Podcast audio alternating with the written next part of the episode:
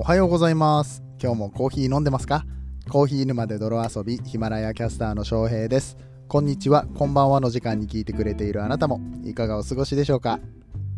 この番組はコーヒーは楽しいそして時には人生の役に立つというテーマのもとお送りする毎日10分から15分くらいのコーヒー雑談バラエティラジオとなっております。皆さんの今日のコーヒーがいつもよりちょっと美味しく感じてもらえたら嬉しいです。さて本日はゲスト会となっております。毎日10分から15分くらいのと言いましたけれども、えー、20分ぐらいは喋ったかな。はい。えー、オープニングとエンディング含めたら、まあ、25分近くなるかなと思うので、えー、早足で1.5倍速ぐらいでね、聞いていただいてもいいのかなと。まあ、1.5倍速、2倍速の方が結構サクサク聞けていいんじゃないかな。僕はいつもね、2倍速で聞くんですけどね。まあ、僕がわりかし早口なので、2倍速で聞き取りづらいよって方はもう少しゆっくり、えー、していただいて、はい。えー、面白いお話になっておりますので、ぜひぜひ聞いてみてください。えー、今日、のゲストはですね、まあ、昨日、おとといぐらいから宣伝もさせてもらってましたけれども、 Voicyのライブアワーで、ライブ生放送しますよって言ってた、留年コーヒーくん、 GROUNDS合同会社っていうね、とコーヒーかす再生事業をされている大学生の子なんですけれども、彼と、うん、 Voicyで、まあ、1時間ほど喋り倒した後 またコーヒー沼で泥遊びでも喋るってね、どんだけ喋んねんって話なんですけどね。もうね、疲れたわ。疲れたから本編行きますわ。どんな入り方って話なんですけども、はい、えー、なかなか、えー、楽しい回となりましたので、ぜひお楽しみくださいませ。えー、それでは本編やってまいりましょう。この放送は歴史とか世界遺産とかを語るラジオ友沢さんの提供でお送りします。はい、ということで本日はゲストに来ていただいております。久々のゲストですね。はい、こちらの方です。どうぞ。どうも、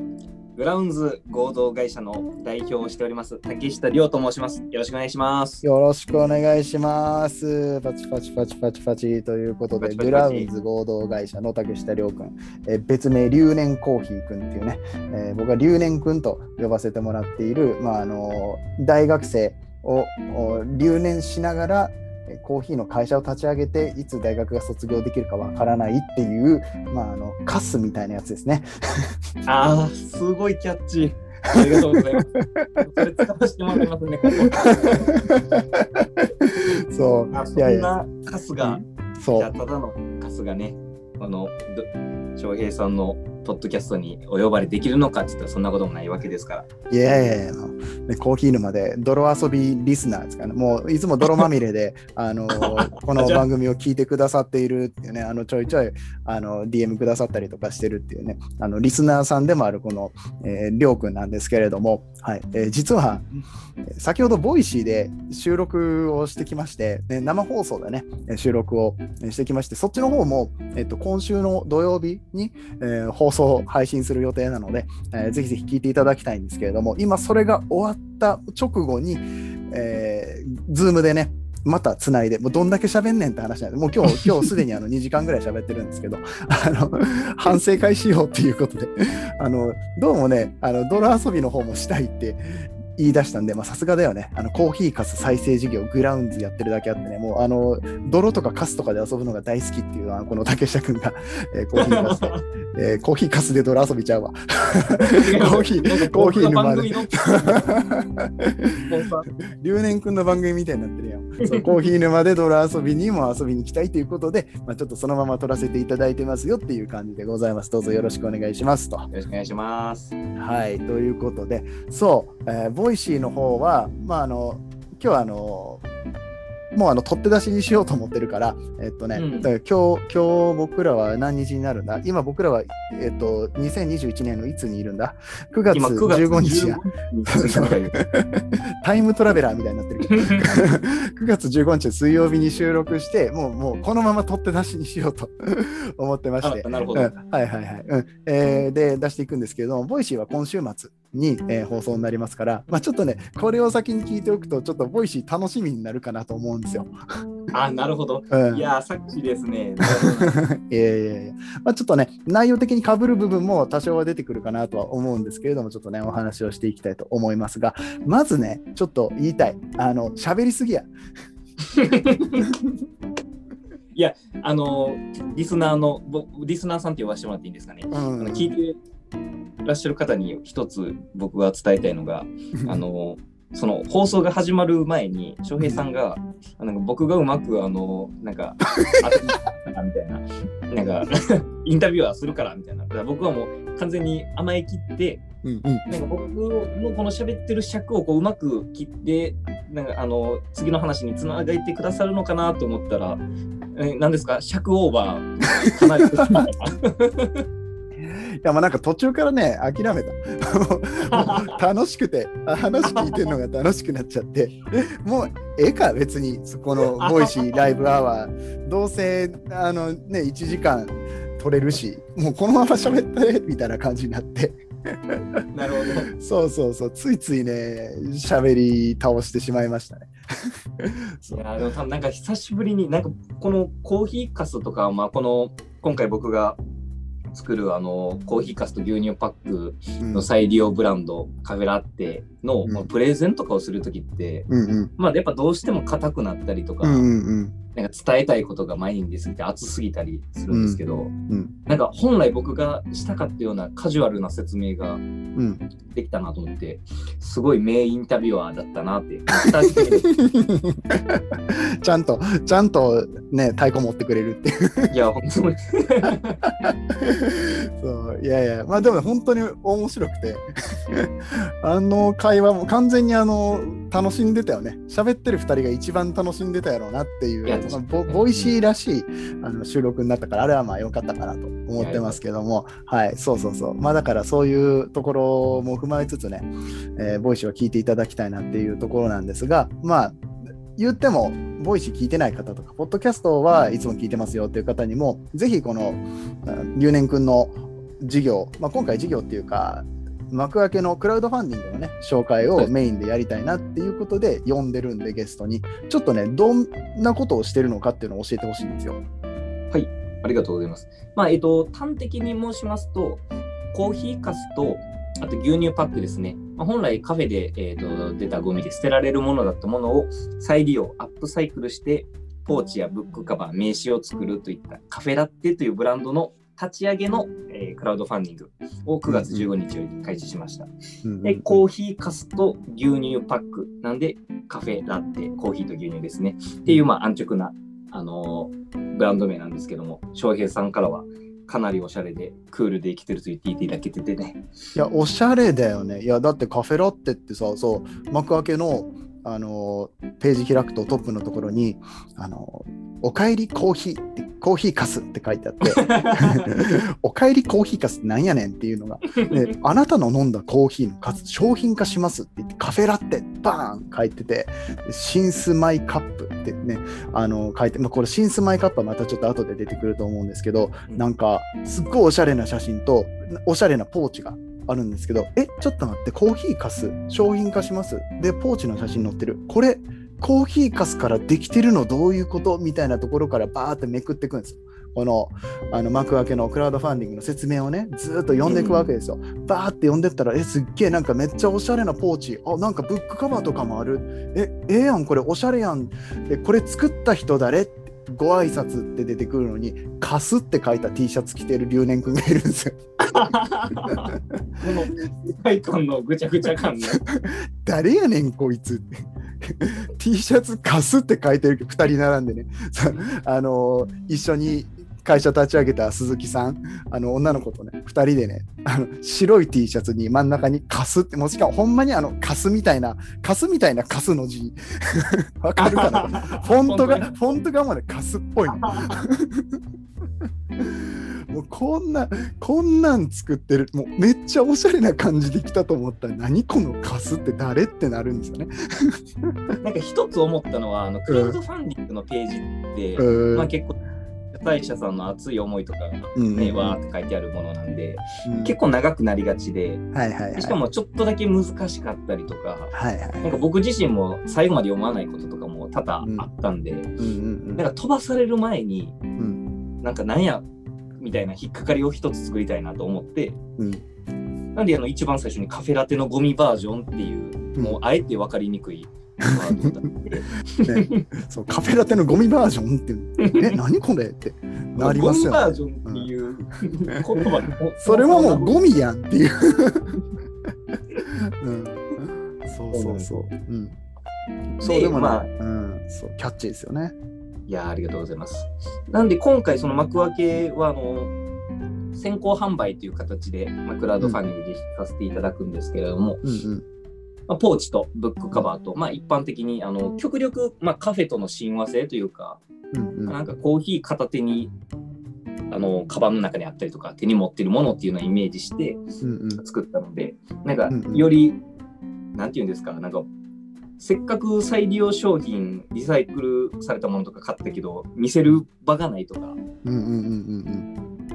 ってちょっともったいないじゃないですか。じなんかコーヒーの現場から出たゴミをまたここカフェに持ってきてこれコーヒーかす入りのブックカバーだぜみたいなうんのを最初ニヤニヤしながらあの極力カフェで持ってこれるようなものにしようって考えたのが今回のリターン設計の一つですね。なるほどね。うん。そう。これを持って、あのーカフェに行った時に、あこれってもしかして、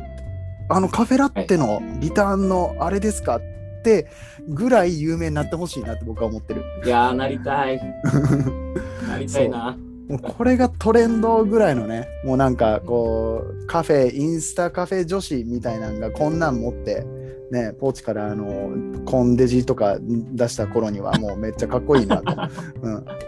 どうぞ写真撮ってくださいって。うん。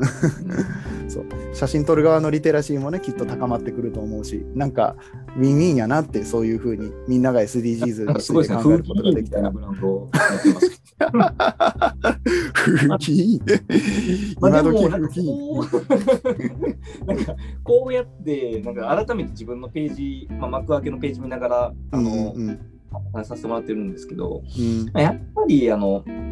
コーヒーかす再利用した商品ってもう5万とは、まあ、5万とではないか、まあ、だいぶ増えたじゃないですか。うんうんうんまあまあね。最近だうんったら、えー、とブーツだったりとか、はいはいありましたね。まあ、マスクもそうですし、うん。あとジャケットも作れますし、ね。うん。もういろいろ可能性がある中でうんうん。でなんで僕たちが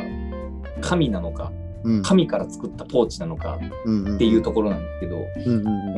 やっぱりどうしても大型の資金調達もまだまだできないしうん。なんかミニマムえっ、と経済的にはミニマムでうん。でも物理的にはうん。すごい大きく拡大スケールできるうんものを考えた時に、うん。あ神ならうん。いけるだろうっていう。神なら戦えるんちゃうかと。なんかうんこのなんていうんですか？謎の神がペーパーレスこんだけ歌われてなんでなくならへんのっていう謎の存在感あるじゃないですか神。ああなるほどなるほど。あそこに目をつけた。ね名詞もずっとなくならないし。うんうんあやっぱ神ってなんやかんやすごいよな。安心できるよなっていうのうん。が、あの、うん。まあどっちかっていうと建前で。うんうんうん経済的に一番ミニマムにできるのが神だったっていうのがまあ本音ですね。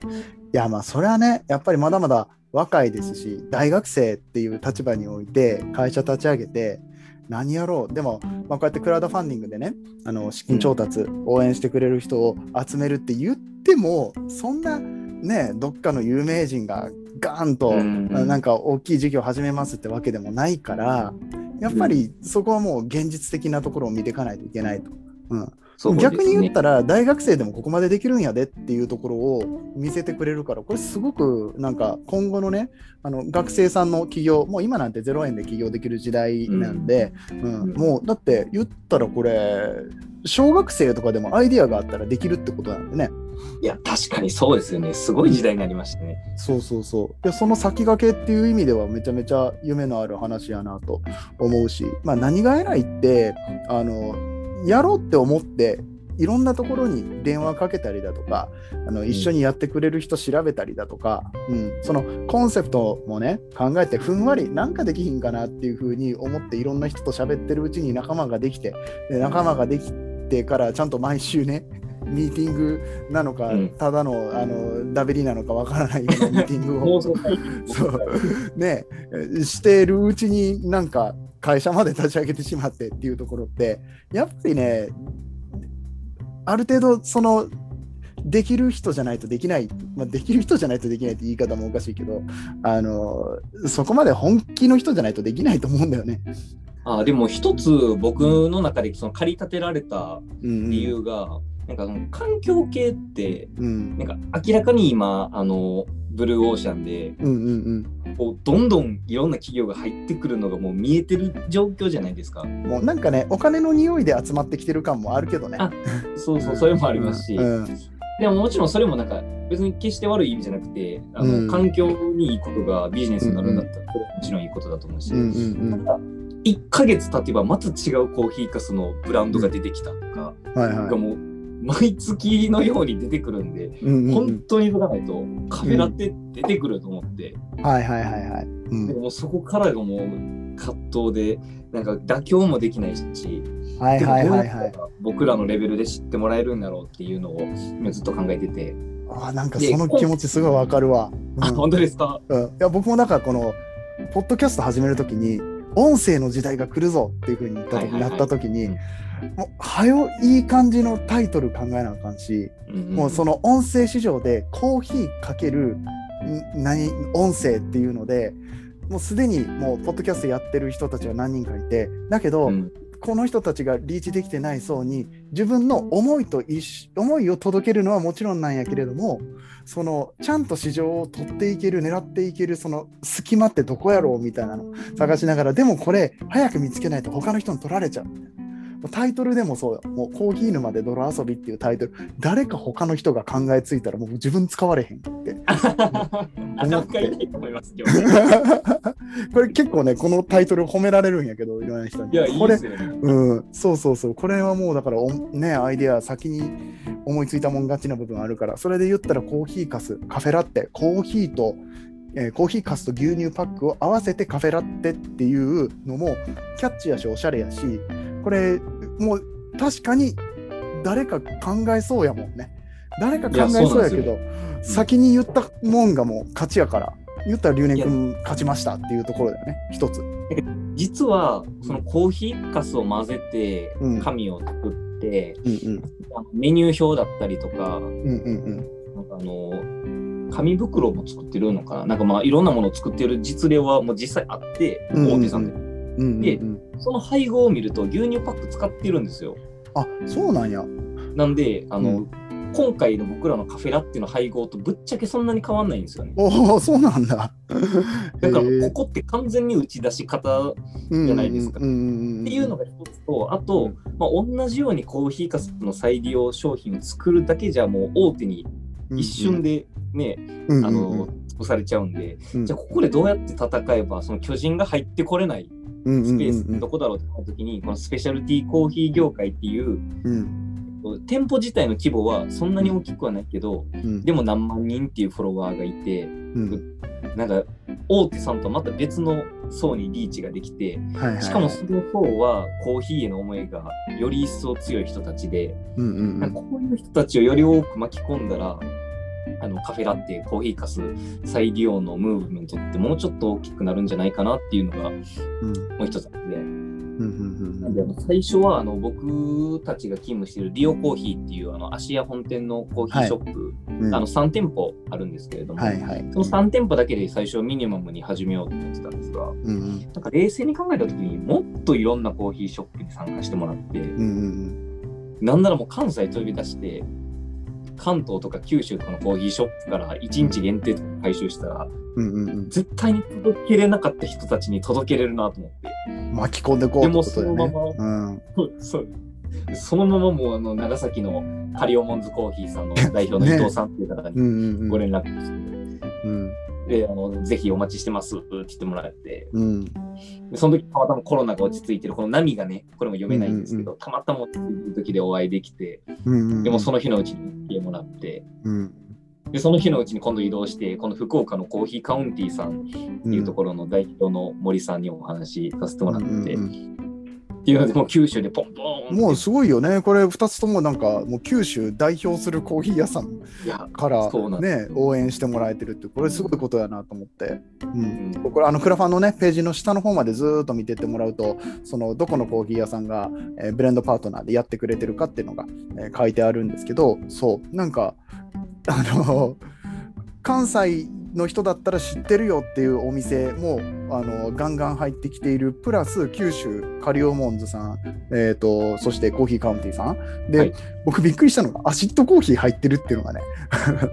アシッドコーヒーとかダンテコーヒーさんとか入ってるから、い、やすごいところに声かけてんなって。これびっくりしましたね。えっとうん。あのこのアシッドコーヒーとあのダンテさん。うんっていうところは運営されている代表の塚田さんっていう方が、うんうん東京のねグリッチコーヒーさんっていうあのすごい有名な、うんね。スペシャルティーもう僕がスペシャルティーコーヒー好きになったきっかけもこのグリッチコーヒーさんのコーヒーなんで、うん。まあ、すごいあの朝入りのスペシャルティーコーヒーでうんなんか時には尖ってるって表現をされることもあったりする、ね、まあとにかくなんでしょうね。スーパーフルーティーな